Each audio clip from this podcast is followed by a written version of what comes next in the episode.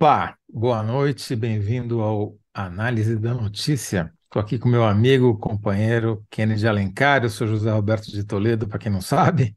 Tudo bom, Kennedy? Pois é, boa noite para você, para quem está nos assistindo. Uma honra estar com você aqui, meu companheiro.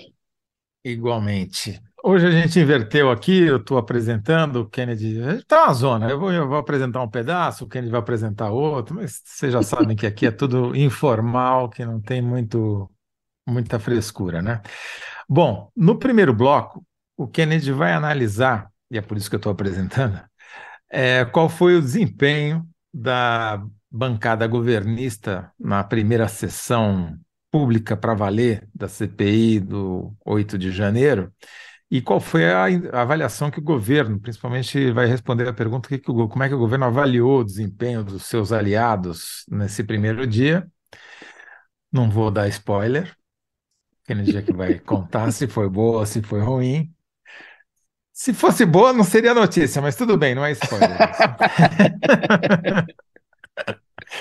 Bom, no segundo bloco, aí a gente inverte, o Kennedy apresenta e eu vou comentar, vou contar, na verdade, vou revelar aqui para vocês o que, que o Lula fez antes de viajar para a Europa para ir ver o Papa. Não foi de graça essa viagem. E no terceiro bloco, o Kennedy e eu vamos entrevistar o Marcelo Medeiros, que é professor visitante na Universidade Columbia, em Nova York, foi pesquisador do IPE e é um grande especialista em desigualdade. Nós vamos conversar com o Marcelo sobre quais são os limites do desenvolvimentismo, do crescimento econômico num mundo que tem uma crise ambiental crescente, né? É, acho que vai ser um papo bem legal. Kennedy, vamos então correndo para o primeiro bloco, para não perdermos mais tempo, cuja pergunta é: como o Planalto, ou seja, o governo, avaliou o primeiro depoimento da CPI do 8 de janeiro. Lembrando, bom, você lembra aí quem era o depoente? Silvinei Vasques, ex-diretor da Polícia Rodoviária Federal no governo Bolsonaro. Avaliação do governo vai fazer uma intervenção na CPI, na estratégia de inquirição, que os governistas foram mal hoje. O Silvinei estava bem assessorado por um advogado, tentou ali se descolar do Bolsonaro, mentiu para a CPI e os governistas foram incapazes de é, emparedá-lo. E aí um arsenal de argumentos de, e de evidências contra ele. É, desse ponto de vista, o governo avalia que começou mal na CPI dos atos golpistas. Talvez Tem maioria apenas você contar o que, que quem é o Silvio o que, que ele fez, né? O que, que ele aprontou no verão passado. Pois é, o, o Silvio Vasques, ele, como diretor da Polícia Rodoviária Federal, ele aparelhou a polícia é, de uma maneira, um dos órgãos mais fortes da, da, do bolsonarismo, né? de, de uma interferência política no controle da, da polícia, de uma radicalização. E no segundo turno da eleição, tem uma ação muito clara da Polícia Rodoviária Federal, sob o comando dele, para tentar atrapalhar a votação no Nordeste no segundo turno. Ele procurava duas coisas ali algum tipo de crime eleitoral que pudesse alimentar uma teoria conspiratória de que o Bolsonaro estava sendo roubado na eleição, né? aquela teoria é, conspiratória das urnas, ou de que tinha voto de cabresto no, no Nordeste, e impedir os eleitores de chegar à, à votação. Né? De 4 mil ônibus parados no Brasil é, no segundo turno, mais da metade, mais de 2 mil foram inspecionados no Nordeste. Houve ali uma operação é, da Polícia Rodoviária Federal sob o comando dele, atendendo a um mapa que foi preparado no Ministério da Justiça, na época comandado pelo Anderson Torres, sobre os locais de votação onde o Lula e o Bolsonaro tinham tido os melhores é, e piores desempenhos, e houve um, um, foco em se tentar, inclusive o Silvinei fez uma viagem para a Bahia, propondo à Superintendência da Polícia Federal na Bahia uma parceria para aumentar a fiscalização é, no dia da eleição. Então, assim, foi atrás de pneu careca de ônibus, tentou atrasar, atrapalhou a votação em alguns estados, né? O Lula ganhou aquela eleição apertada, mas deu de lavada no Nordeste. Fortaleza eleitoral é do Lula. Mas é alguém que usou uma instituição do Estado brasileiro para tentar golpear a democracia. É por isso que ele está aí na CPI é, dos atos golpistas, porque isso é um capítulo de tudo que fez a gente chegar até 8 de janeiro. Esse cidadão eu, desqualificado. E a Justiça Eleitoral, né, o então presidente do Tribunal Superior Eleitoral, Alexandre de Moraes, é, ele mesmo disse que tinha tido havido coisas esquisitas né, na, durante a votação e, e foi investigar. Né? Chamou o Silvinei para poder desbloquear a estrada. Né? Ele foi, chamou ali na xixa o, o Alexandre de Moraes. Né? Chamou as falas, como diria o Gilmar Mendes no, no plenário do Supremo Tribunal Federal. Aí, diante de, de um cidadão né, que entrou para lata do lixo da história dessa forma, a, a Elisiane Gama pergunta: ah, qual é a sua formação acadêmica? Ele lá fala: eu sou graduado em trocentas coisas, mestrado, não sei o quê. Você vê que, enfim. É, é, aí, como é que foi sua, é, é o seu mestrado? Quem é que pagou? O que é esse processo por agressão física? Você faltou foco no principal ali, ou seja, é a tentativa dele de melar a eleição de 2022 tinha, tinha que ter foco, e não teve foco. Né? O melhor é, questionador foi o Fabiano Contarato, do PT, que conseguiu, de alguma maneira, dizer: olha, o senhor contribuiu, o senhor vai ser responsabilizado também, como o, o Bolsonaro. Mas olha, Zé, tem umas coisas assim, faltou uma, uma estratégia conjunta na avaliação do Palácio do Planalto, como tinha na CPI da pandemia. Né? E o governo é, tem como reunir é, elementos. A Polícia Federal, o Ministério da Justiça está fazendo uma investigação. Claro que o Flávio Dino não pode chegar e agora há uma cooperação que pode ser feita com a CPI, que ela tem poder de polícia, né? Então tem aí um está faltando, faltou munição e faltou articulação no entender do Palácio do Planalto e haverá uma tentativa de treinar esse pessoal melhor. O Randolfo Rodrigues, do governo no Congresso, Jacques Wagner, líder do governo no Senado, e o deputado José Guimarães, líder do governo na Câmara, que é uma CPI, MI, né, uma CPI mista de deputados e senadores, eles precisam é, articular. E você tem pessoas experientes ali, pessoas que participaram da, da CPI da pandemia. Então, tem um, um. Claro que os oposicionistas se portaram com baixo nível, sim. O Éder Mauro, do PL é, do Pará, por exemplo, foi para gritar com a Elisiane Gama, enquanto ela estava perguntando ao Silvinei Vasquez. Né? Nem membro da CP ele é. Esse é um cara é, é, é, vive fazendo ataque da tribuna da Câmara dos Deputados e, e nas comissões no baixo nível. Figura desqualificadíssima. Né? Que, é, legal. Né? Que ele, é, enfim, acho que sim.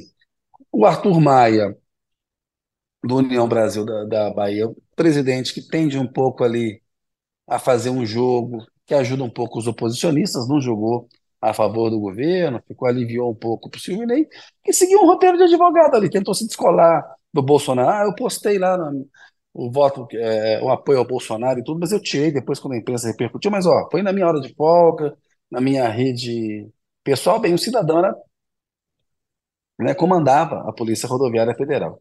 Portanto, tem aí um, um, um problema é. claro com o qual o governo vai ter que lidar. E, e, tem vários elementos, né? Quer dizer, esse que você está levantando é o principal, que foi escancarado no dia da eleição, né? Aquela, aqueles vídeos, todo mundo viu da Polícia Federal parando, fazendo, provocando filas nas estradas, não deixando as pessoas chegarem no local de votação.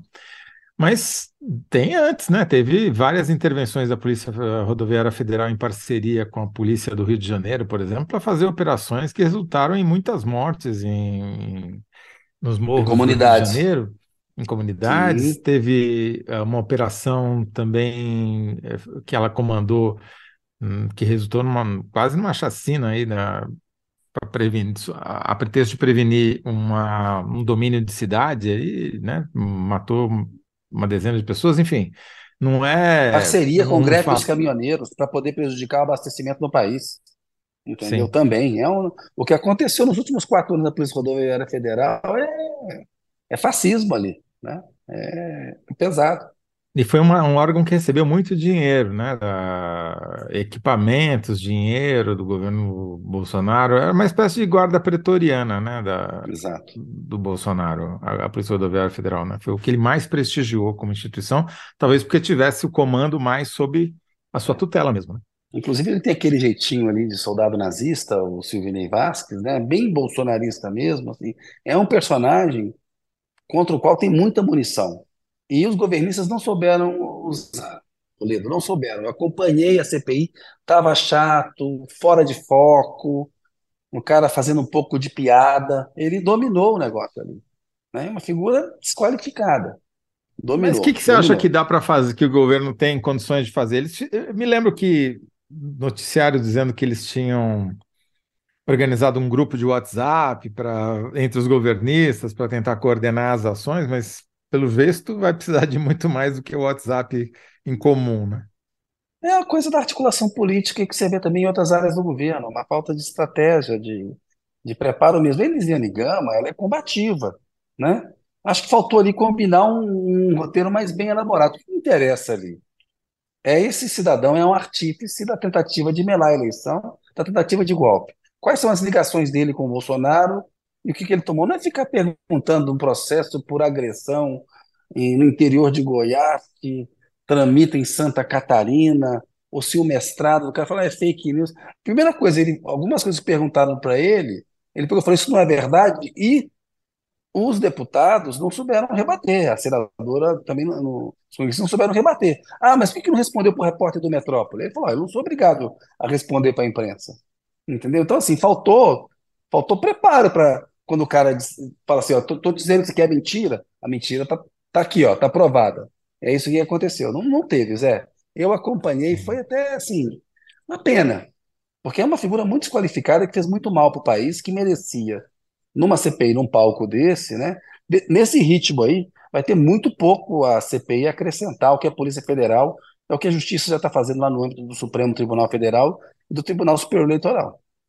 E você acha que a oposição pode provocar um estrago? Porque eles aprovaram a convocação do general G. Dias, que era o chefe do Gabinete de Segurança Institucional, né? Pode, pode, porque vai conseguir colocar na defensiva, no palco, alguém que é ministro do Lula. Né? O caso do G. Dias nós já comentamos aqui, foi de Uhum. incompetência, né? Não foi de cumplicidade com os golpistas, mas vai permitir, né? A tal que a imprensa, ah, guerra de narrativas na CPI. Não tem guerra de narrativa, né? A narrativa da oposição é falsa, né? A narrativa do governo é verdadeira. O governo sofreu uma tentativa de golpe, o país sofreu uma tentativa de golpe que é dado pelas pessoas que apoiavam a atual oposição, apoiavam o antigo presidente da República. E é ruim, ou seja, o G. Dias vai, é uma, o Arthur Maia jogou né? Tá jogando, tem um jogo ali de pressão, ele é muito parceiro do Arthur Lira, né? É um depoimento assim, honestamente, Zé, qual que é o sentido de levar o G Dias para essa CPI? Entendeu? É Expõe a incompetência dele, né? Mas dá gás à teoria Sim. conspiratória.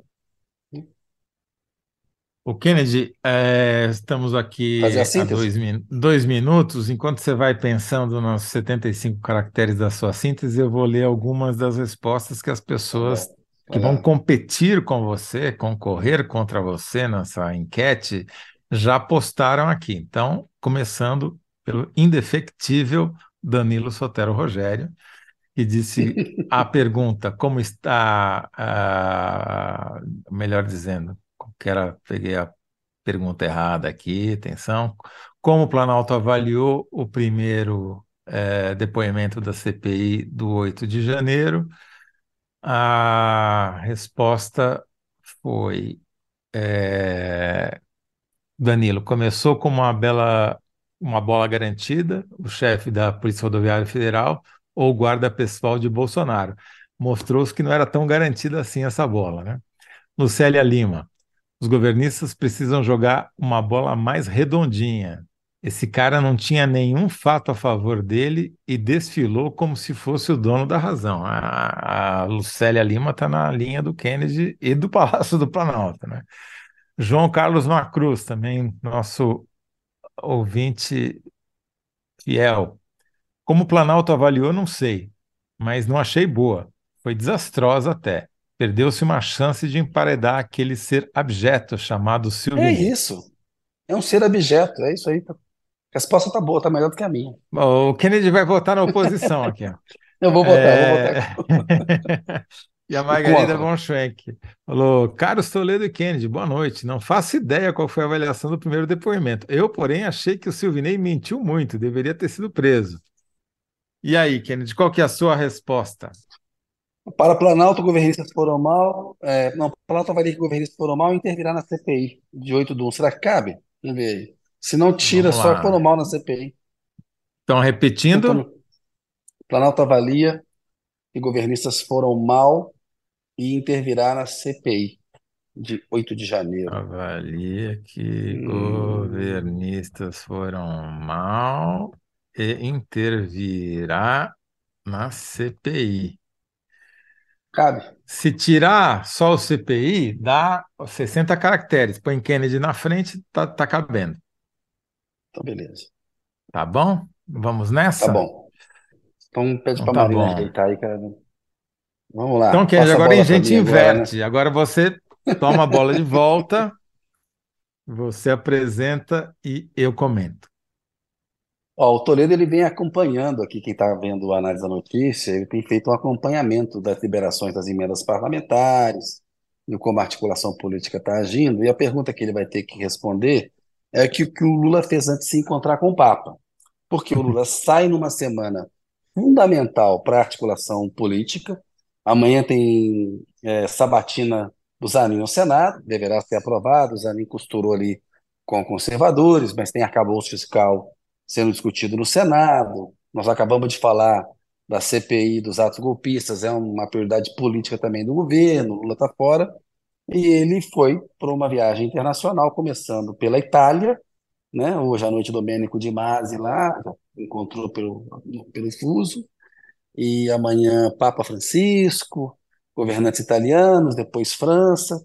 E aí, Zé, a pergunta que você vai ter que responder é o que, que o Lula fez antes de se encontrar com o Papa Francisco. Então, Kennedy, o Lula não é bobo nem nada e não quis dar sopa por azar, né?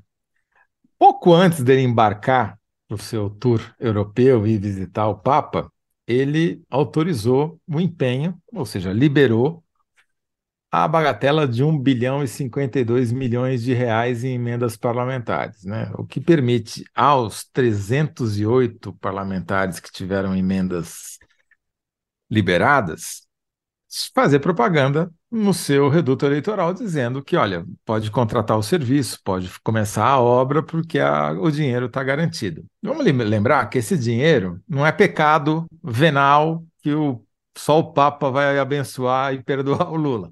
Está previsto na lei, né? Desde 2019, que as emendas parlamentares são impositivas, ou seja, o governo tem a obrigação de se comprometer a pagá-las, nem sempre paga. Ele se compromete, ele empenha o, din o dinheiro, mas como o Bolsonaro fez, deixa para o sucessor pagar lá, deixa lá nos restos a pagar. Né? O Lula já pagou mais de bilhão de emendas deixadas de herança pelo Bolsonaro. Pois bem, então, nesse, nessa sexta-feira, na véspera da viagem, e a gente só foi ver isso nos registros na segunda-feira. Tem um outro jornalista aqui, Luiz Fernando Toledo, que não é meu parente, que é, faz esse trabalho de acompanhamento diário junto comigo. E o que a gente percebeu, então, na segunda-feira foi que houve esse, essa liberação de 1 bilhão e 58 milhões, que, 52 milhões, aliás, que é muito dinheiro. Para você ter uma ideia, é, foi a segunda maior liberação feita num dia só pelo governo Lula desde que ele tomou posse nesse terceiro mandato. Só perde em volume num dia só para a véspera da votação da medida provisória que criou os 31 ministérios mais os seis cargos com status de ministro, que corria o risco de ser rejeitada pela Câmara dos Deputados, ou, ou de nem sequer ser votada. Havia aquela pressão, que você se lembra bem do Arthur Lira, contra o governo, que o governo precisou liberar, na ocasião, 1 bilhão 747 milhões de reais na véspera da votação para conseguir que a, que a MP não caducasse e fosse votada no último dia, na undécima hora, né? É, e não tivesse que voltar, passar o vexame, né? De voltar para a mesma configuração da esplanada dos ministérios que havia durante o governo Bolsonaro. Então, nesse, nessa última sexta-feira, agora pré-papa, o Lula gastou, gastou não, né? Empenhou um bilhão. Um empenho é assim: você registra, você autoriza o gasto. Então, esse dinheiro fica reservado lá no Tesouro, e com isso as obras podem começar, os serviços podem ser contratados, as empresas, etc, etc. Depois é exatamente fase, um dia depois da reunião ministerial, na qual ele cobrou os ministros a serem mais ágeis na liberação de emendas, a atender mais os parlamentares, e tem aí um sossega-leão para a União Brasil, que está esperando a troca no Ministério do Turismo, a saída da Daniela Carneiro, tem um agrado aí geral na base para poder é, dar um fôlego, né? Mas é exatamente, exatamente. na sequência do que estava sendo cobrado. O Lira e os caras, o Zeca de Seu do PT tem que acelerar a liberação de emendas parlamentares. E eles fizeram isso junto com, a, como você disse, com a promessa de acelerar também as nomeações de cargos de segundo escalão, Isso. segundo e terceiro escalão nos ministérios, que também foi uma promessa feita também na sexta-feira, né? Então foi um pacote. Na sexta-feira a gente soube das promessas de cargos e na segunda-feira a gente descobriu que tinha sido autorizado um bilhão, né? Liberado um bilhão de emendas parlamentares. De novo, não é um pecado que vai, o Lula vai precisar pedir perdão ao Papa, mas é como a política funciona. O governo não tem voto suficiente na Câmara dos Deputados nem sequer para evitar um impeachment, né? Se você soma todos os partidos da coligação, dos partidos de esquerda, não dá nem 172 votos mínimos, 171 votos ali para evitar o impeachment. Então, ele tem que ficar alugando a base e a contrapartida desse aluguel é liberação de emendas, porque assim, o governo é obrigado a empenhar o dinheiro? É. Mas o ritmo com que ele faz isso é o executivo que determina. Em 2022, ano eleitoral, o governo Bolsonaro pagou as emendas, ou autorizou as emendas do PT, como autorizou as emendas do PL, partido do Bolsonaro. Só que as emendas do PL ele autorizou antes da eleição e as do PT só depois. Então tem o fluxo, né, a velocidade de liberação do dinheiro faz parte do jogo político. Como, e, o fluxo, mais... né, a torneira, o controle da torneira é o que sobrou para o governo, porque houve reformas ao longo dos últimos anos no Congresso para aumentar o poder do Congresso e tornar esse orçamento das emendas aí impositivo, obrigatório, né, Zé? Sim. E, e aumentou muito o volume também, né? É, aumentou muito o volume. O valor das emendas cresceu, eu diria, assustadoramente. E quem foi beneficiado? Para você ter uma ideia, esse 1 bilhão da sexta-feira corresponde a 16% de tudo que o governo uh, li, havia liberado em 166 dias de governo. Quer dizer, é aí dá uma, uma noção do, grandeza, do, né? volume né? que foi liberado, exatamente da ordem de grandeza. Né? E quem que recebeu mais? Né? Então, na sexta-feira, quem mais recebeu foi o MDB. 16% do, do dinheiro liberado foi para o MDB, que nem é o maior partido da base, né? Tem três ministros, mas está é, precisando, o governo está precisando garantir os votos dos MDBs, dos MDBistas. Em segundo lugar, foram para os 13% foram para petistas, 12% para União Brasil, que justamente você estava comentando, tava, não estava se sentindo representado no Ministério do Turismo com a Daniela do Vaguinho, né? E ela está, como você já anunciou aqui no próprio Análise da Notícia, ela deve ser substituída por outro membro do União Brasil, mas é, o Lula ganhou, digamos assim, com esse bilhãozinho, uma semana de prazo a mais para fazer essa troca é, no Ministério. Exatamente. Depois veio, vieram mais 11% para o PSD, o PSD de dado do Kassab, e 9% para o PSB, PSB de bola mesmo percentual ficou com o PL da, do, do, do, Bolsonaro. Quer dizer, se você pega. Ah, mas aí é proporcional ao tamanho da bancada também, né? O PL é a maior bancada da Câmara, se você considerar os partidos isoladamente, então faz sentido que. E o governo receba... pesca votos no PL ali, a bancada é grande. Exatamente. O governo pesca alguns votos ali, entendeu? Exatamente. Tem que pescar.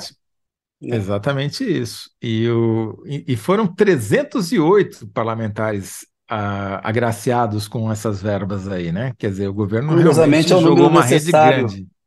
É o quórum mínimo necessário para aprovar a emenda constitucional. Você tem que ter três é. quintos da Câmara dos Deputados, dá exatamente 308. Claro que você precisa é, ter mais, uma sobra. Mas tem uma ironia aí, né? Libera para 308 exatamente. logo aí. Então, né? Exatamente Boa, isso. Então, quer dizer, é, o que, que eu tiro de tudo isso, Kennedy? A gente vai continuar vendo essa liberação, ela se dá, ela não é constante, não é uma liberação que você fala, ah, todo dia pingam, todo dia útil, pingam lá 100 milhões de reais. Não. Ela é concentrada nas vésperas de votações ou nas vésperas de passagem de governo, como agora, né, que o Lula deixou a presidência na mão do Alckmin e foi lá beijar a mão do Papa. Qual é a lógica aqui por trás que eu entendo, Kennedy, avançando um pouquinho para além dos fatos na análise mesmo, né? Eu, e aí eu queria até ouvir a sua opinião. A minha interpretação é que o Lula está tentando repetir a mesma estratégia que ele usou 20 anos atrás no primeiro mandato. Vamos aprovar tudo que tem impacto econômico antes, botar como prioridade, para que no, no segundo ano de governo você já tenha um crescimento econômico mais acelerado, com isso a gente ganha popularidade e é mais difícil você ser chantageado pelo Congresso se você é um presidente popular do que se você é um presidente impopular. Né? O, Ken, o, o Collor e a Dilma caíram não só porque faltou voto de deputados e senadores, principalmente de deputados, né, que é onde a, o impeachment começa, mas porque faltou pontos percentuais de ótimo e bom. Né? Raramente um presidente popular vai ser impedido pelo, pelo governo. E o Lula está com 37% de ótimo e bom, segundo o Datafolha que saiu semana passada, contra 27% de ruim, de ruim e péssimo. Teve uma pequena então, a oscilação foi dentro da margem de erro, para baixo, mas é, não é um patamar assim periclitante, né? Acho que não é um patamar que permitiria ao Arthur Lira aceitar um pedido de impeachment do Lula nessa altura do campeonato, mas está longe de ser um patamar confortável, né? Para alguém que tá. chegou a beirar os 80% no final do, do, segundo mandato, em 2010, esse patamar aqui está muito, muito aquém. É, é basicamente aquele eleitorado lulista fiel que votou nele no, é, no primeiro turno menos algumas pessoas, né? É uma votação, é um, uma avaliação positiva menor do que ele teve no primeiro turno. Então, o é, que, que eu tiro disso? Que é uma repetição da estratégia, mas num cenário internacional muito diferente daquele de 2003. É muito mais difícil o Lula conseguir o êxito que teve, o êxito econômico que teve naquele começo de governo, agora nas atuais circunstâncias é, internacionais. Embora recentemente, nas últimas duas semanas, isso tenha ficado um pouquinho melhor para o Lula. É, Sim. Hoje a gente viu, por exemplo, o dólar cair abaixo de 4,80, né? Tá, teve, tá tendo uma inundação de dólar aqui depois que a Standard Poor's mudou a classificação, a nota do Brasil, melhorou um pouquinho, né? Então já entrou mais dólar e, a, e provavelmente vai continuar entrando, o que vai deve desvalorizar ainda mais o câmbio e pressionar o Banco Central a mexer na taxa de juros, porque, obviamente, esse pessoal está vindo para cá não só por causa da Bolsa, mas também por causa da remuneração dos juros brasileiros para fazer arbitragem aqui, né? Você acha que a estratégia é essa mesmo? Você concorda com essa minha análise? Concordo, Zé. A estratégia é essa, até porque a conjuntura doméstica também, além da internacional, é mais difícil para o Lula do que foi no Oi, começo do primeiro mandato Boa dele. Tarde. Né? Opa, lá, o Marcelo uhum. Medeiros já está aí já está aí, já vamos encerrar aqui a nosso papo rapidamente para começar com o que importa. Com o que importa. Mas é isso mesmo, Zé. E aí, né, já até ressuscitou alguns, em alguns analistas a, a tese de que Lula é um sortudo, né? Não, não faz isso porque ele é um bom presidente, porque tem uma estratégia, porque ele está preocupado com a economia, porque ele acha que é importante a economia melhor. Não, não, não. É porque ele é sortudo. Enfim, é com esse, esse, tipo de análise que a gente tem que conviver na imprensa brasileira. Mas vamos deixar para outro programa, que senão eu vou ficar. Deu uma sorte dá, né? danada, nomeou o Haddad ministro da Fazenda, né? Enfim. É, Mas... exato, entendeu? É. Vai aprovar, vai aprovar uma reforma tributária que em três décadas não é aprovada, aprovou uma nova regra fiscal, negociou uma PEC da transição antes, enfim. É. É, mas é, difícil, né? É, é sorte. Né? É duro, viu, Zé? É duro. mas vamos, vamos lá. Vamos, a Se fosse fácil, qualquer um fazia. Vamos. Primeiro tem que fazer a minha síntese, né? E a minha síntese Eita, é a seguinte. Caramba, eu tô pulando aqui, faz sua síntese aí. A, Deixa eu falar a, a pergunta para você. É, fala a pergunta. Deixa eu fazer a pergunta. Vamos lá. O que Lula fez antes de se encontrar com o Papa, Zé? Liberou um bilhão para o Congresso e foi ao Papa. É, mais ou menos oh. como a história do, Matou a família e foi ao cinema, pouquinho menos, né? Mas liberou um bilhão e foi ao Papa. Não foi para pedir perdão, mas enfim, vai beijar a mão do mesmo jeito. Pois bem, então vamos agora para o nosso terceiro bloco, conversar com o economista e sociólogo Marcelo Medeiros. Tudo bom, Marcelo? Como vai? Obrigado Tudo por bem, prazer, né? Opa, prazer é nosso, recíproco. Olá, Marcelo, boa Mar... noite para você. Obrigado por participar. Vai lá, Zé, Marcelo bola com você. Está professor na Universidade de Colômbia, em Nova York. Aliás, Universidade de Colômbia, em Nova York, não de Colômbia, como nós costumamos falar, não é isso, Marcelo? É e é um grande especialista em desigualdade, e, e é sobre isso que nós vamos falar aqui. Inclusive, ele tem um livro para sair esse ano. Conta um pouquinho para a gente começar, começar fazendo propaganda aqui, Marcelo. Qual que é o nome do livro? O nome do livro vai ser Os Ricos e os Pobres, e se tudo der certo, ele sai em novembro desse ano. Ele é lançado em novembro desse ano.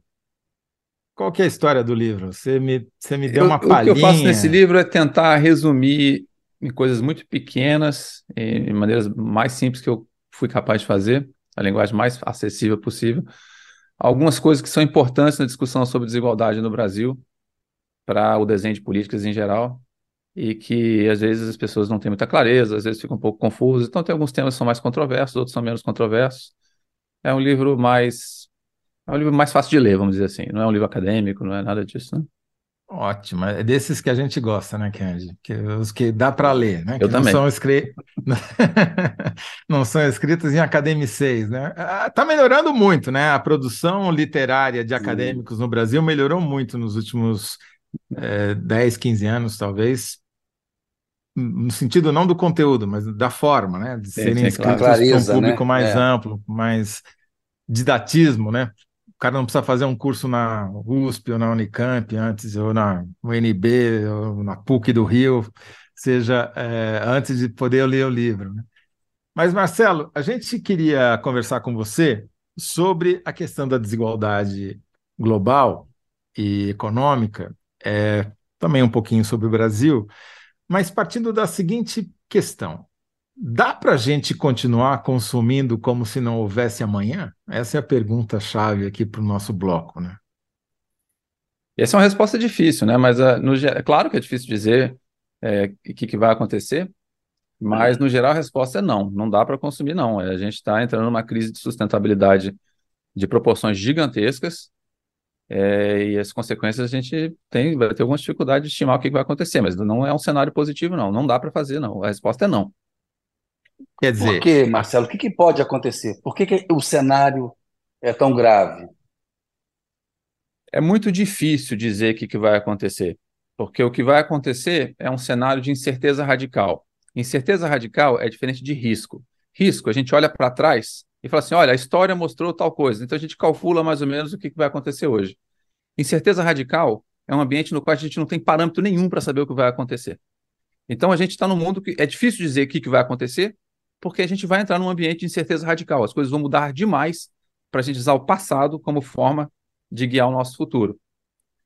Você está se referindo, isso, obviamente, às mudanças é que a incerteza né? vai ser muito grande. Uhum.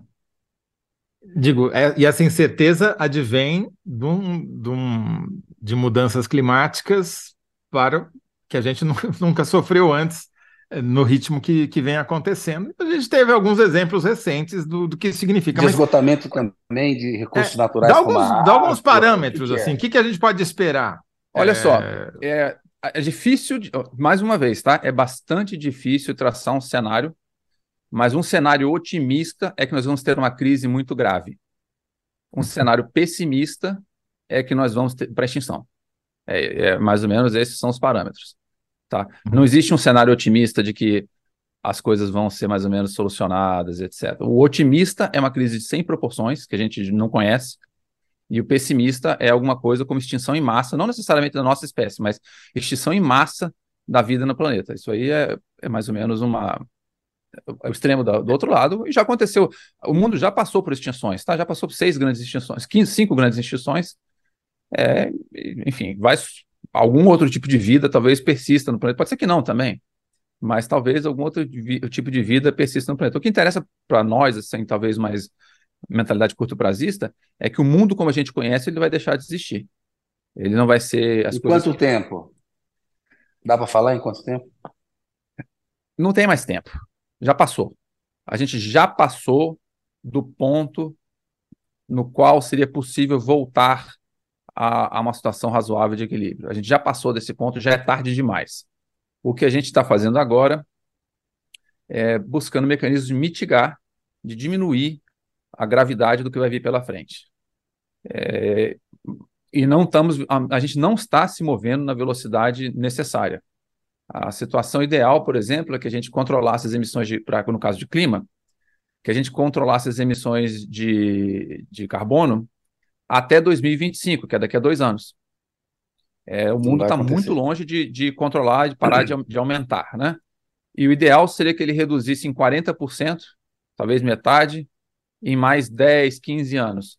O mundo está sequer conseguindo estabilizar e parar de emitir. É, quanto mais dá sinal de que ele vai ter uma redução dramática. Então, a gente está em um problema de urgência sem precedentes. As pessoas subestimam o tamanho que o problema climático e o problema biodiversidade também é um problema para o Brasil, a gente pode conversar sobre isso, mas uhum. os, é, basicamente elas subestimam o tamanho do problema da sustentabilidade. É justamente isso, esse ponto que você, que, que você começou, vamos, vamos seguir. É, a, estamos subestimando o tamanho do problema, não dá para prever o que, que vai acontecer, sabemos que não será nada bom, pode ser desastroso, pode ser uma catástrofe, mas mesmo que não seja uma catástrofe, ainda assim vai ser muito ruim. Por exemplo, pode acontecer guerras, podem acontecer migrações em massa, que mais além da extinção de espécies, que já é o máximo que pode acontecer, inclusive a nossa. É, que mais que pode vir antes disso? É, no meio do caminho para uma. A primeira coisa que a gente tem que entender é o seguinte: não vai acontecer uma crise súbita.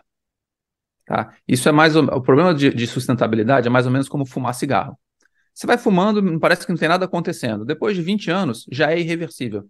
Não dá mais para voltar, já tem dano no pulmão que não volta mais. Ou então é como se estivesse entrando água na fundação da sua casa. No começo é só uma gotinha de água, qual o problema? Ah, não tem nada demais.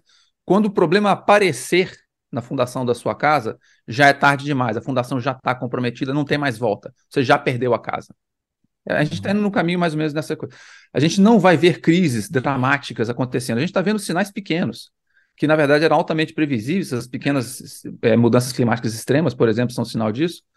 Mas elas são só um sinal, a ponta do iceberg. As coisas mais profundas estão acontecendo, elas não são visíveis e porque elas não são visíveis, é muito fácil ser negacionista, é muito fácil fingir que o problema não existe, é muito fácil dizer agora a gente resolve primeiro a prioridade X, a gente resolve primeiro, sei lá, o crescimento do país agora, depois é que a gente pensa nisso mais na frente. É fácil dizer isso. As pessoas não estão tendo a dimensão clara do horizonte temporal que está envolvido nisso. Você, vamos então para o Brasil. Qual é o papel que o Brasil pode e deve desempenhar nesse cenário de crise iminente? Olha, você pode dividir o problema de sustentabilidade em dois, para ficar fácil de pensar. O primeiro tem a ver com o clima. É, e o clima tem a ver basicamente com emissões, aquecimento global e emissões de carbono. Isso é um problema muito gerado pelos países desenvolvidos, porque eles geram energia deles queimando carvão. O Brasil tem uma energia razoavelmente limpa. Tem que resolver alguns problemas também, mas no geral não é a questão principal que o Brasil tem para contribuir. O que o Brasil tem para contribuir é que ele é um repositório gigantesco de biodiversidade. E biodiversidade é muito importante. A produção econômica como um todo, ela depende de biodiversidade. É fácil entender quando a gente pensa na agricultura.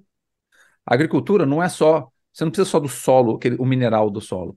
Você precisa das bactérias do solo, você precisa dos polinizadores, você precisa dos predadores de praga, você precisa dos fungos que ajudam a decompor a matéria orgânica e refertiliza o solo.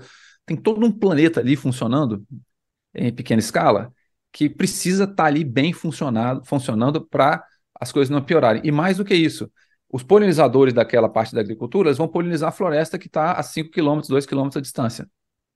Então, tem todo um sistema que depende disso que a gente chama de capital natural, que é esse monte de coisas que são difíceis às vezes de especificar, mas que elas determinam a produção. Se o solo é ruim, por exemplo, ele não, não controla exatamente a água, a água pode ser poluída, vem pesticida, vem uma série de problemas por trás, tá? Tem um monte de coisas por trás disso. É, biodiversidade garante, por exemplo, se você tiver um controle razoável, etc., garante, por exemplo, que isso se mantém dentro de níveis sustentáveis. Você pode plantar, você pode fazer uma série de coisas, mas você repõe. E eu quero voltar num ponto. As pessoas falam, ah, mas não tem. Até as crises chegarem vai demorar. Não é tão simples assim, não. Tá? É mais delicado do que parece. Pensa, por exemplo, a plantação de soja brasileira. A soja brasileira, ela ocupa o mercado mundial porque ela é altamente produtiva. Se houver uma mudança climática razoável ou uma perda de biodiversidade importante que faça com que a soja brasileira perca 10% da sua produtividade, não é reduzida, não vai queimar, não vai ser pegar fogo, desertificar, vai ser só perder 10%. A gente não está falando de uma coisa impensável. Só perder 10% da sua produtividade, a soja brasileira vai deixar de ser competitiva, vai começar a valer a pena plantar soja em outro país. E o Brasil vai, vai perder muito com isso, porque a soja, por exemplo, é uma coisa importante. Isso se estende a várias outras coisas, né? Não é ficar fazendo lista infinita aqui, mas isso se estende a várias outras coisas. Pequenas alterações podem gerar desequilíbrios, por exemplo, de preço nos mercados e fazer uma empresa, o setor inteiro da economia desaparecer. Interessante isso, né, Kendi? Agora, uh, então uh, o papel do Brasil não é apenas ter desmatamento zero na Amazônia, mas também é controlar a biodiversidade no Cerrado, que não recebe nem metade da atenção que os outros Muita gente recebem. dá atenção para a Amazônia, o que não está errado. Tá? A uhum. situação da Amazônia é periclitante, ela está perto também dos seus limites. É, a Amazônia controla o regime de clima do país inteiro. Então, se a Amazônia perder a capacidade de controlar clima, você vai ter perda de produção agrícola no Brasil inteiro, sem dúvida nenhuma. E aí você vai começar a ter instabilidade, vai ter enchente em São Paulo, ou vai ter seca em São Paulo. Coisas desse tipo vão começar a acontecer. Nossa capacidade de produzir e de, de controlar a água, ou seja, todos esses mecanismos de controle de temperatura, inclusive, são feitos pelas florestas gigantes. Mas a gente também tem que dar muita atenção para as coisas pequenas. Primeiro, para outros biomas que não são só a Amazônia, como o Cerrado, que é muito, foi muito ocupado, está muito devastado e perdeu muita coisa. E perdeu quanto? Perdeu muito. A gente não sabe quanto perdeu porque a gente sequer sabe contar quantas espécies existe num ambiente como esse. A gente conta mamíferos, coisas né, fáceis de contar. E pela legislação Mas... atual, pode perder ainda muito mais, porque a reserva legal na Amazônia é de 80% pelo Código Florestal. No Cerrado, no Cerrado é de 20%. O Cerrado está secando e, de acordo com o que está no Código Florestal, se a gente não mudar a lei, é, tem amparo legal para desmatar ainda mais. Então é, é um baita de um tiro no pé. É um tiro né? no e pé. Gente, e não tem essa discussão no Congresso, por exemplo. É impossível você levar uma discussão para o Congresso para falar vamos aumentar a reserva legal no, no, no, Cerrado brasileiro. É, é impossível, mas tem que ser possível. Porque a alternativa ao impossível é a extinção no limite. Então tem que ser possível. É como se fosse uma, uma guerra em grande escala. Ou você ganha ou você ganha. Tem a questão, Marcelo, que fala do dilema ético. Né? O Lula, antes de viajar para o exterior, na, na, última conversa dele lá com o presidente, ele falou: ah, na Amazônia moram 50 milhões de pessoas. Falando da Amazônia, que engloba os outros países. No Brasil são mais ou menos 26, 28 milhões de pessoas. É preciso dar a esse pessoal um padrão de vida, porque senão eles vão derrubar a floresta. Grosso modo, foi o que ele disse. É, tem um argumento que é o seguinte: olha, o padrão de consumo americano é inviável. Né? Se você tira alguém da pobreza no Brasil e quer dar, dar uma expectativa de um padrão consumo, não tem planeta para dar conta daquilo. Ao mesmo tempo, é importante tirar as pessoas da pobreza. Como lidar com esse dilema ético que você tem? Olha, eu tenho que resgatar aquela pessoa que tem um padrão de consumo baixo, alimentar, educacional, de saúde, mas no momento em que eu trago, a pressão sobre o planeta também aumenta. Como é que a gente tem que lidar com isso? Olha só, é, hoje em dia, para manter o consumo atual, a estimativa é que você precisa de 1,6 planetas Terras. Tá? Precisa de um planeta Terra e meio. Ele não tem só planeta tem Terra e meio. a outra metade não apareceu ainda. Infelizmente. E aí, a questão é, não é que isso não é só dá para ter o padrão de consumo americano, não dá para ter o padrão de consumo das elites brasileiras. Tá? É, o país é um, é um país com um, um nível relativamente grande de consumo. É aí que entra a desigualdade. Desigualdade é muito importante, é um tema muito importante por causa disso. No mundo, mais ou menos metade da população responde por menos de 10% de todo o, o, dano ambiental. É muito pouca coisa. Não, o problema não está nessa metade, né? O problema não está nessa metade. O problema não está na metade mais pobre. O problema está na metade mais rica. E aí, como é que você resolve esse problema de garantir consumo para a população mais baixa sem aumentar o consumo da população mais pobre. Você vai ter que ter algum mecanismo de redistribuição em grande escala. Tá? Não só a redistribuição propriamente dita do consumo, etc., mas também redistribuição de quem, da como a produção é feita e como é que esses danos são gerados. Isso não é trivial. Está tá longe de ser fácil resolver um problema dessa magnitude. Nós estamos discutindo uma coisa politicamente muito complicada. Para não mencionar outras coisas que são muito delicadas nesse debate ambiental também. Por exemplo. Já mencione. É Por exemplo, o seguinte: um dos problemas da, que a gente tem na, nas questões ambientais é que quando você produz, na forma de produção atual, você considera que que você tem um vendedor que vende as coisas que produz, tem um comprador e ninguém mais é afetado por esse processo. Ou seja, você não tem o que os economistas chamam de externalidade. Isso está errado. Toda produção, na verdade, externalidade na economia geralmente é considerada uma exceção. Isso está errado né? É, foi considerado, agora não é mais. É, na verdade, externalidade é a característica de tudo que você faz. Ou seja, toda vez que você produz alguma coisa, você está afetando terceiros que não tem nada a ver com você. Quando você pesca um peixe no território brasileiro, você está afetando os pescadores da África. Está afetando a população da África, para não mencionar problemas que podem ter de, de porque você é, pescou muito peixe, tem mais alga, mais alga aumenta a toxicidade da água, então pode afetar o mundo inteiro. Tá. Bom, como é que você resolve? Por que, que isso acontece? Isso acontece porque tem uns direitos de propriedades que não estão definidos. Quem que é o proprietário da, do ar? Quem que é o proprietário da biodiversidade? Quem que é o proprietário dos polinizadores? Quando você passa veneno na sua plantação, você está matando todos os polinizadores ao mesmo tempo, matando a praga, matando todos os outros insetos ao mesmo tempo. Quem que é o proprietário disso? O que acontece é que para resolver o problema ambiental, a gente vai ter que redefinir relações de propriedade, a gente vai redefinir propriedade em grande escala em coisas que talvez a gente nunca tenha feito na escala tão, tão grande nos últimos 50, talvez 100 anos. Então, literalmente redefinir o que, que vai acontecer. E isso implica mudar a propriedade de muita gente. Né? Entender que parte daquela coisa está sendo usada como privada, de fato é coletiva. Então, esse, por exemplo, é um tema incrivelmente polêmico, vai mudar coisas importantes. As outras coisas importantes é que, para fazer as coisas funcionarem, você vai ter que, por exemplo, retirar subsídios a todos os consumos de combustíveis fósseis. Hoje o mundo gasta mais ou menos 7% do PIB mundial, que é mais do que o mundo gasta com educação, ele gasta com subsídio a combustíveis fósseis. Isso vai ter que mudar. Quando isso mudar, o preço da energia vai se tornar mais caro. Se a energia se torna mais cara, você vai ter inflação. Então, muitas vai ter coisas ruins vindo pela frente. Não só as coisas ruins, se nós não controlarmos, como também para controlar, vai ter coisas ruins vindo pela frente. Então, a gente tem que começar a se preparar para lidar com isso. É, Marcelo, acho que aos poucos vai caindo uma ficha, né, Kennedy, que é o seguinte: não dá para crescer mais o bolo antes de dividi-lo, para usar a famosa frase atribuída ao Delfim Neto. Você tem que diminuir o bolo e tem que redistribuir o pouco que sobrou. É isso que eu estou entendendo. Né? E daí é, é quem consome demais tem que consumir menos. Qual que é a estatística? 25% do consumo está concentrado em 1% da população, é isso? É, no Brasil, um país como o Brasil, 1% da, da população controla 25% da renda, detém 25% da renda. Então você pode estimar aí, arredondando um pouco, que 1% de todo o problema ambiental brasileiro, é, 1% da população causa um quarto de todo o problema ambiental relacionado ao consumo no Brasil, assumindo aí que esse 1% da renda vira consumo. Não é bem assim, mas a gente arredonda, tá? Sim. Uhum. É, e é como. E, e, não é só isso, não. É, tem coisas mais, mais complicadas em coisas mais simples, cotidianas, que a gente fica discutindo. Uma das medidas importantes, por exemplo, para a biodiversidade é controlar os principais fatores que causam dano à biodiversidade. Esses principais fatores são basicamente, um, o mais importante de todos eles é a produção de alimentos.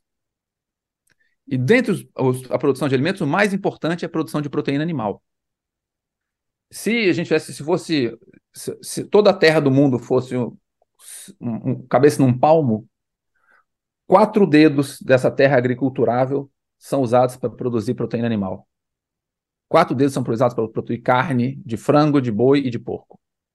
Tá? Ou para produzir o animal, ou para produzir a comida para o animal. Se você botasse numa balança todos os animais selvagens do mundo de um lado e só os alimentos para humanos, os animais alimentos para humanos do outro, a balança ia cair imediatamente na ordem de centenas de vezes mais pesada, centenas não, dezenas de vezes mais pesada, para o lado de comida. Tem mais comida no mundo do que qualquer outra forma de, de vida terrestre, de animal terrestre, né? não considerando os fungos e bactérias.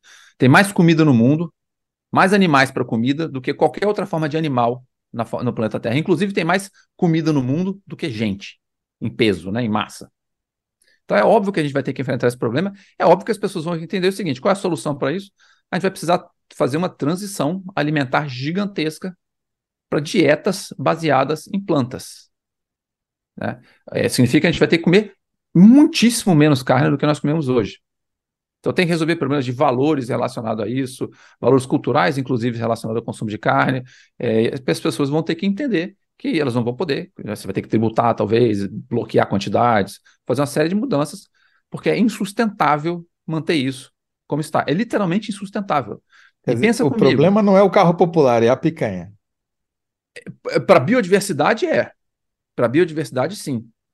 Né? Para as questões ambientais e espaciais, é o carro popular, porque o certo é ter transporte coletivo, do ponto de vista da sustentabilidade. Mas a, a, que é imediato, as pessoas sempre perguntam: ah, o que, que eu posso fazer individualmente? Porque ninguém vai poder impor um tributo sobre carbono, ninguém vai poder mudar o, o sistema de transporte coletivo como um todo, individualmente, é muito difícil fazer isso. Mas individualmente tem uma coisa que as pessoas conseguem fazer: é começar a transição para uma dieta baseada em plantas. Não significa que as pessoas têm que ser absolutamente veganas, mas precisa ter a, a base da dieta integral, praticamente, uma grande maioria, para as pessoas que podem, algumas pessoas não vão poder, mas para quem pode, a base da dieta tem que ser vegetais. Porque aí, uma vaca, por exemplo, é um animal incrivelmente ineficiente do ponto de vista do consumo de energia e água para produzir um quilo de carne. É, e as Marcelo, pessoas tomam susto é... quando elas ouvem isso. Elas não gostam de ouvir isso. As pessoas gostam de comer churrasco, né? Mas é, o fato Sim. é que não dá. Pensa que o mundo tem bilhões de pessoas e logo, logo, um bilhão de pessoas vai subir degrau no mercado de consumo. Se, se um bilhão de pessoas tiver o um consumo, é. não dos países ricos, simplesmente o consumo de um país médio, tá? com médio alto, como é o Brasil, isso já é suficiente para o planeta colapsar. É, isso não vai ser resolvido por um país, né? tem que ter uma concertação internacional. É, a gente vê esse debate sendo feito na academia. Onde mais é feito? Na ONU, na União Europeia? Onde que no mundo se está tá se pensando e se levando a sério esse tema, você acha? Aqui no Brasil está sendo levado a sério? Existe um esforço, eu não sei dizer, eu não sei dizer para você assim, a análise mais política do caso a caso, mas existe um esforço para que as pessoas entendam que você tem um problema de natureza global e, portanto, a lógica de independência do Estado-nação ela não serve para resolver um problema global. É como se o Brasil tivesse um problema nacional e cada estado pudesse tomar uma decisão, cada município tomasse sua própria decisão sobre o que fazer, por exemplo, de entrar ou não entrar numa guerra. Ah, município A, eu decidi que eu não vou entrar, não. O município B entrou. Não pode.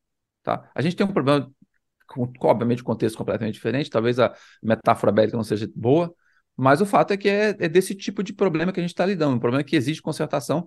Se não tiver concertação, não vai funcionar.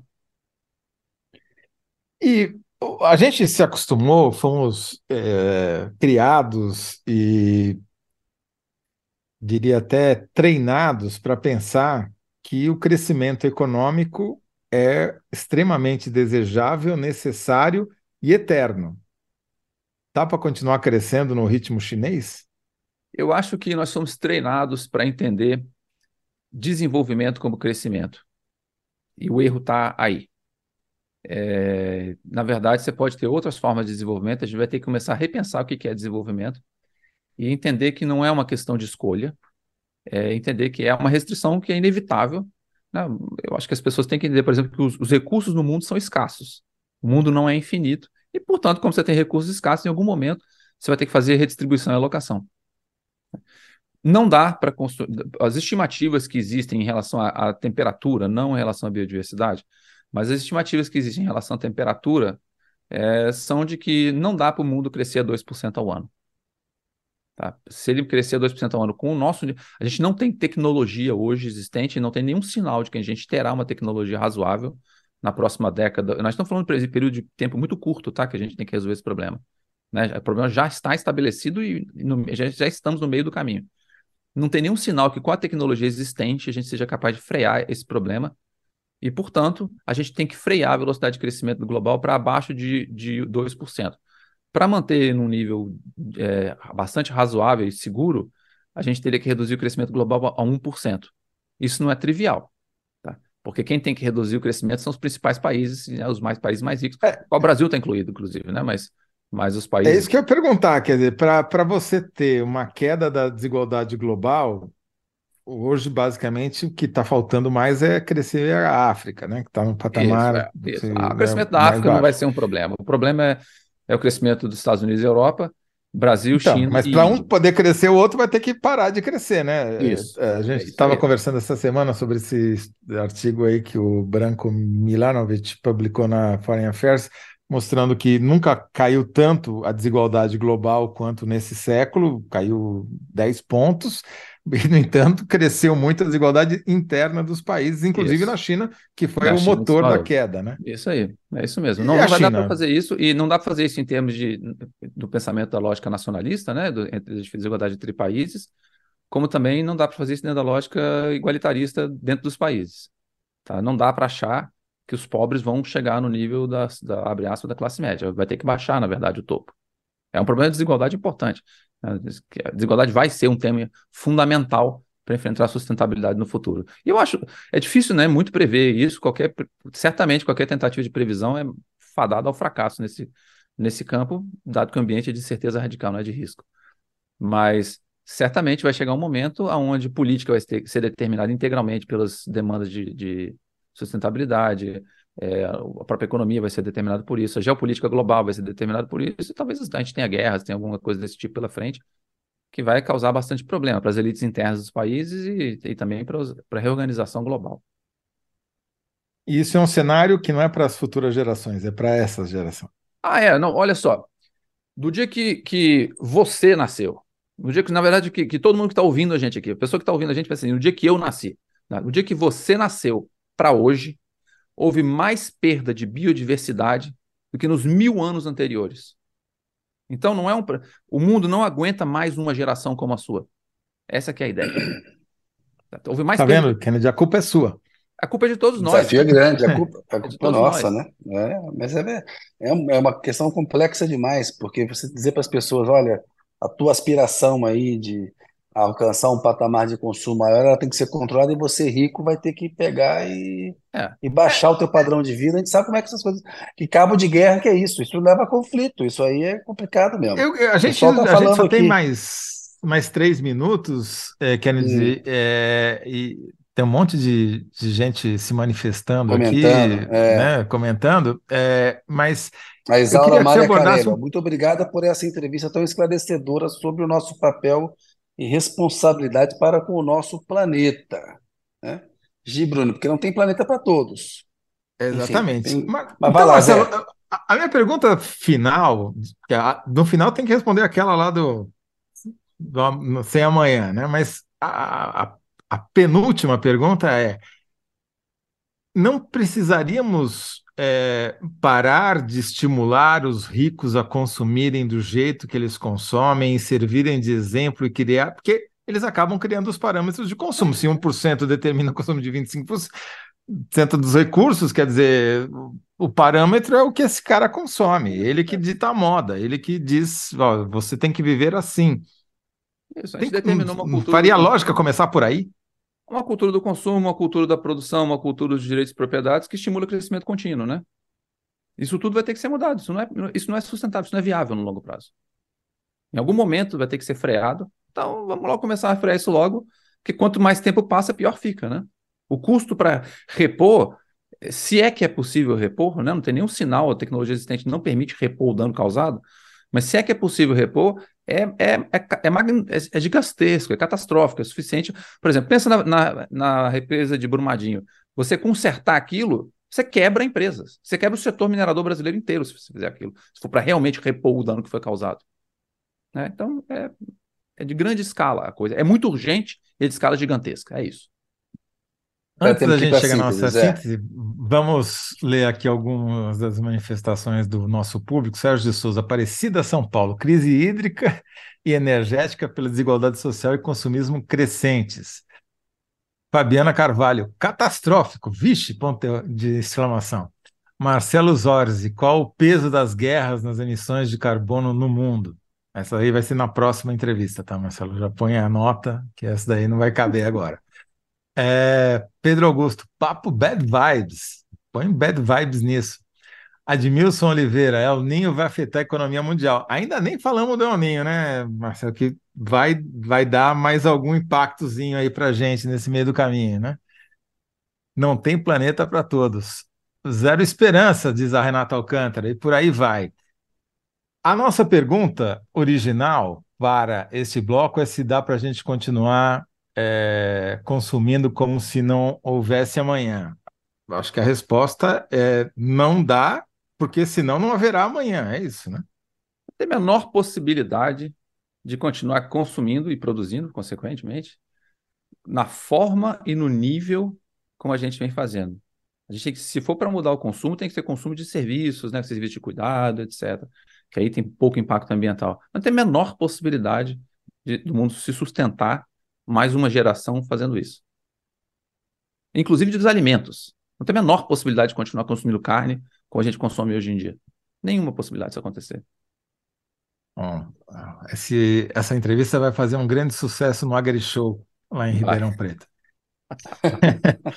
Marcelo, muito obrigado pela conversa. Não é o que a maioria das pessoas gostaria de ouvir, mas elas precisam ouvir e nós precisamos nos Isso. convencer disso, porque a gente ouve, né, Kennedy? Fala, fala, bom, não é, tá certo, é isso mesmo, mas pô, será? Né? Eu? Será que não pode ser daqui o ano que vem, a próxima geração? Não, não pode, né? Não dá mais tempo. Alerta importantíssimo aí. Obrigado, Marcelo. Ah, foi um prazer. Mano. A gente tem que se mobilizar, né, em relação a isso. Exatamente. Tem que se mexer. Obrigado, Marcelo. Um grande abraço. Valeu, boa noite. Bom, Kennedy, pelo menos você ganhou a enquete, tá? É, 68% disseram que a sua resposta foi a melhor, contra 31% do público, 1% ficou aí nos arredondamentos. Então ficou assim o primeiro bloco. Como o Planalto avaliou o primeiro depoimento da CPI do 8 de janeiro, Resposta do Kennedy: Planalto avalia que governistas foram mal na CPI e intervirá. Ganhou a enquete. Segundo bloco, a pergunta: o que Lula fez antes de se encontrar com o Papa? A resposta liberou um bilhão em emendas para o Congresso e foi ao Papa. Terceiro bloco: dá para continuar consumindo como se não houvesse amanhã? Não dá para continuar consumindo assim, porque senão não haverá amanhã. É, não essa haverá foi amanhã. a síntese. Tá é certo? É importante a conversa com o Marcelo. Bacana mesmo. É isso aí. E aí tem que, temos que fazer alguma coisa. Eu já não vou comer carne amanhã. Pronto, já vou tomar essa decisão. tem que ser um hábito regular, Toledo. Não pode tem, ser. Tem que ser amanhã, tem, depois tem de ser, amanhã, depois, de depois de amanhã. Exatamente. Kennedy, Zé, muito obrigado, hein? Até amanhã. Obrigado. Aquele abraço. Um abração. Boa noite para todo mundo aí. Obrigado a quem nos assistiu aqui. Até amanhã. Valeu. Tchau.